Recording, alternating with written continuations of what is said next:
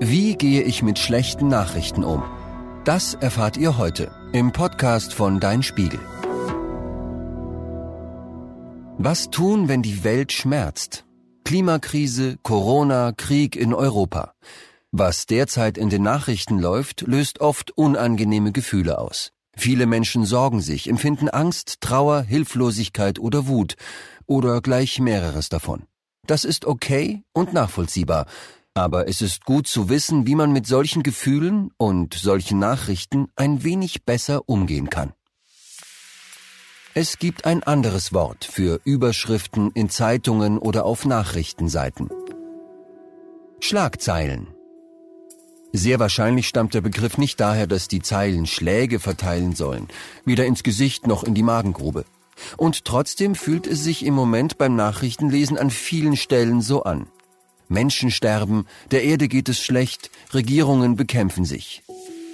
Zack, bum, bang. Aua. Forschende wissen, dass Nachrichten Menschen stark belasten können. Nachdem vor neun Jahren bei einem Marathon in den USA Sprengstoff explodierte, fanden drei Wissenschaftlerinnen etwas Erstaunliches heraus. Menschen, die sich in der Woche nach dem Anschlag täglich stundenlang mit Nachrichten darüber beschäftigt hatten, waren gestresster als Menschen, die den Anschlag miterlebt hatten. Okay, natürlich ist es keine Lösung, sich nicht mehr mit allen Krisen dieser Welt zu beschäftigen und keine Nachrichten mehr mitzubekommen. Aber es gibt ein paar Tipps, die helfen können, einen besseren Umgang damit zu finden.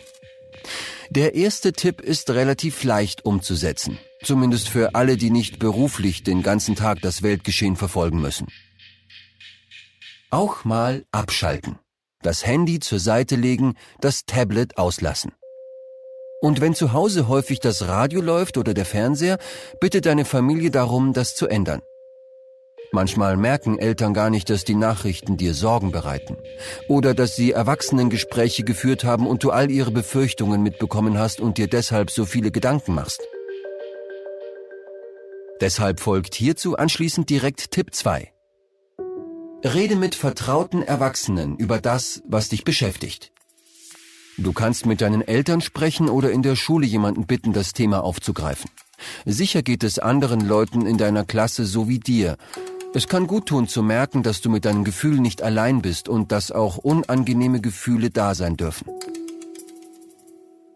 Klar macht es Angst, wenn Panzer oder Explosionen im Fernsehen gezeigt werden. Falls du in deinem Umfeld mit niemandem sprechen möchtest, kannst du auch Fachleute anrufen. Es gibt einige Hilfsangebote. Die Nummer gegen Kummer zum Beispiel erreichst du unter 116 111. Das drüber sprechen kann übrigens doppelt helfen. Man merkt, dass man mit seinen Sorgen nicht allein ist. Und man kann gemeinsam versuchen zu verstehen, was genau an den Nachrichten einem die schlimmsten Sorgen bereitet. Denn oft hilft Wissen gegen die Angst. In unserer vorherigen Podcast-Folge findet ihr zum Beispiel Antworten auf die Fragen, die sich derzeit viele Menschen wegen des Krieges in der Ukraine stellen. Dafür sind Nachrichtensendungen und Magazine für Kinder so gut. Sie geben sich große Mühe, so wie wir auch, Nachrichten so verständlich wie möglich zu erklären, ohne dass jede neue Entwicklung berichtet wird, die vielleicht eher beunruhigt als informiert. Bei vielen Medien für Erwachsene ist das anders. Wer selbst im Internet nach Antworten suchen möchte, sollte eine Suchmaschine speziell für Kinder nutzen. Bei www.blinde-q.de etwa werden nur Nachrichten für Kinder angezeigt. Wenn man sich mit den Informationen beschäftigt und verstanden hat, was die schlimmen Gefühle auslöst, kann man überlegen, ob die Sache, vor der man sich fürchtet, tatsächlich realistisch ist. Also wie wahrscheinlich ist es, dass sie eintritt. Und dann kann man darüber nachdenken, was in der Situation oder in der Vorbereitung darauf helfen könnte. Das gilt übrigens für viele Ängste, von der Angst vorm nächsten Referat bis hin zur Furcht vor fiesen Leuten in der Schule. Gut ist es auch, aktiv zu werden. Wenn dich etwas traurig oder wütend macht, überlege, was du gegen den Grund tun kannst. Du findest den Krieg in der Ukraine schlimm?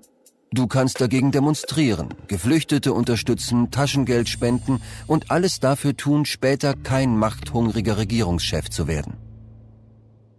Und zu guter Letzt ein ganz banaler Hinweis, der trotzdem wirklich wichtig ist. Tu Dinge, die dir gute Laune machen. Auch wenn Schlimmes auf der Welt passiert, nicht die ganze Welt ist schlecht.